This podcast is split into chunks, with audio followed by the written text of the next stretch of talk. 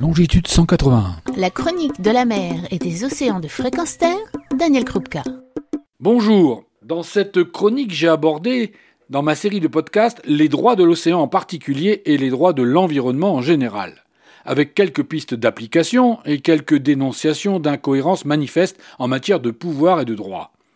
En réaction, cette question m'a été adressée par un auditeur. Pour sauver l'océan, sauver notre environnement, nous sauver tous, que faut-il faire pour que ça change?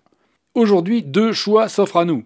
Une croissance continue, sinon effrénée, au prix d'un désastre écologique pour tous, et de l'autre, mettre rapidement notre avenir en commun en l'adaptant aux limites planétaires.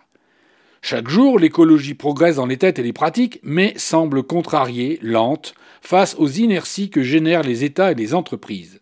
Nous faisons partie d'une communauté d'humains s'étant accordé tout droit en faveur d'intérêts individuels, quitte à aller à sa propre destruction. Nous avons, en tant que citoyens, avec une personnalité juridique reconnue, quelques leviers à notre disposition vis-à-vis des deux autres types d'entités juridiques existantes et aux pouvoirs multiples, les États et les entreprises. Pour les entreprises, deux moyens permettent de s'opposer aux appétits irrespectueux du bien commun du vivant la consommation et l'encadrement par des lois promues. Autrement dit, utilisez votre porte-monnaie d'un côté pour contrôler l'attitude des entreprises et votre bulletin de vote pour promouvoir des lois et un droit qui encadre leurs pratiques.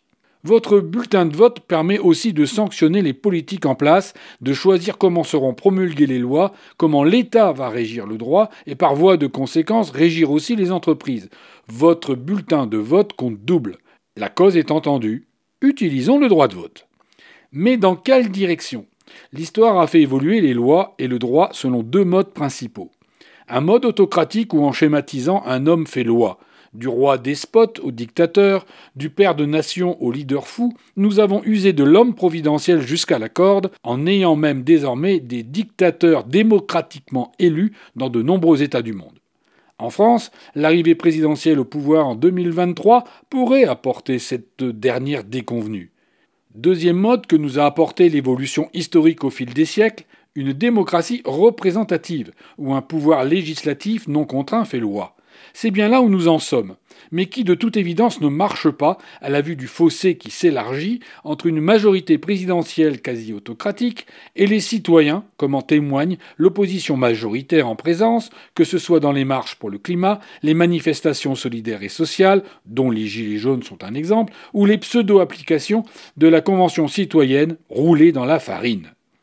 Nous voilà entre deux feux, entre l'homme ou la femme providentielle qui pourrait prendre le pouvoir, ou la démocratie représentative usée, elle-même aux mains d'un exécutif individuel.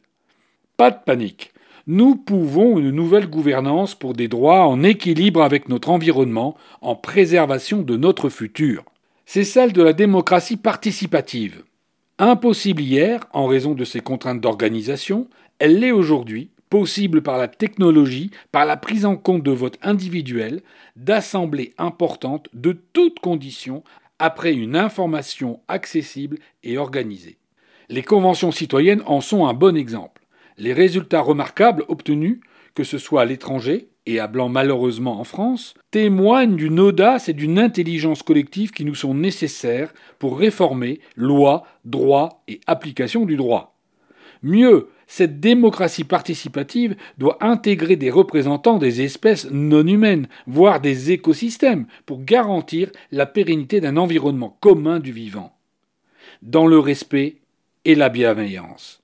C'est avec ce changement de gouvernance et la prise en compte de l'ensemble des colocataires de la planète Terre que nous pourrons espérer nous en sortir tous. Garder notre système actuel imparfait ou nous tourner vers l'homme ou la femme providentielle autocrate, élu démocratiquement, nous rendra simplement l'agonie plus douloureuse et plus rapide aussi. Alors je reprends la question de l'auditeur. Que faire fondamentalement pour que ça change? Voter pour la constitution et l'application d'une démocratie participative qui, si elle est informée équitablement, sera en passe de réaliser ce que notre orgueil individuel refuse la création des conditions de gestion pérennes du bien commun du vivant et donc du bien commun de l'humanité. Retrouvez et podcastez cette chronique sur notre site fréquence